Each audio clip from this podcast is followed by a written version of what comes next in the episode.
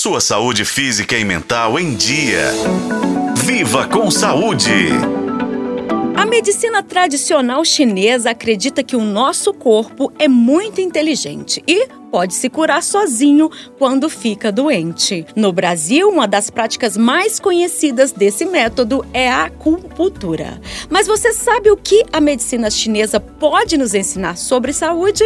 Bom, um dos principais ensinamentos é a importância do equilíbrio. Segundo essa prática de milhares de anos, a harmonia entre as polaridades opostas, conhecidas como Yin e Yang, é essencial para a saúde. Outra lição valiosa é o foco foco na prevenção. Em vez de tratar apenas os sintomas, a medicina chinesa nos encoraja a cuidar de nossa saúde a longo prazo. A ideia é que, por meio da alimentação adequada, de exercícios terapêuticos e de meditação, podemos fortalecer nosso corpo e mente para evitar as doenças. Essa prática também nos ensina sobre a individualidade da saúde, ou seja, cada pessoa é única e o que funciona para um indivíduo pode não funcionar para o outro. Além Além disso, destaca a importância da energia vital, chamada de Qi, ao mostrar que nosso corpo é muito mais do que matéria física, é um sistema de energia em constante fluxo. A medicina chinesa se apoia em cinco elementos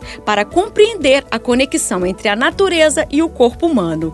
Cada elemento, madeira, fogo, terra, metal e água, é associado a órgãos, emoções, cores, sabores e até as estações do ano. A médica especialista Patrícia Liu conta sobre a importância desses elementos. Claro que todo ser humano é, é, envolvido os cinco elementos. Sim, nós somos envolvidos em cinco elementos, então tem que trazer o equilíbrio através desses cinco elementos que são nossos órgãos, nossas vísceras principalmente. E cada sentimento, cada emoção. E a gente se move ao longo do dia dentro desses cinco elementos. Então traga esse equilíbrio para os seus órgãos, suas vísceras, para que você possa trazer o que? O principalmente a sua longevidade. Quando você tem a sua longevidade, quando quando você tem a saúde mental, saúde física, você consegue realizar todos os seus sonhos, todas as suas metas, o seu propósito aqui na Terra. Sem saúde, você não vai a lugar nenhum. No Brasil, a medicina chinesa foi integrada ao SUS em 2006 e está presente em quase 80% dos municípios brasileiros, segundo o Ministério da Saúde.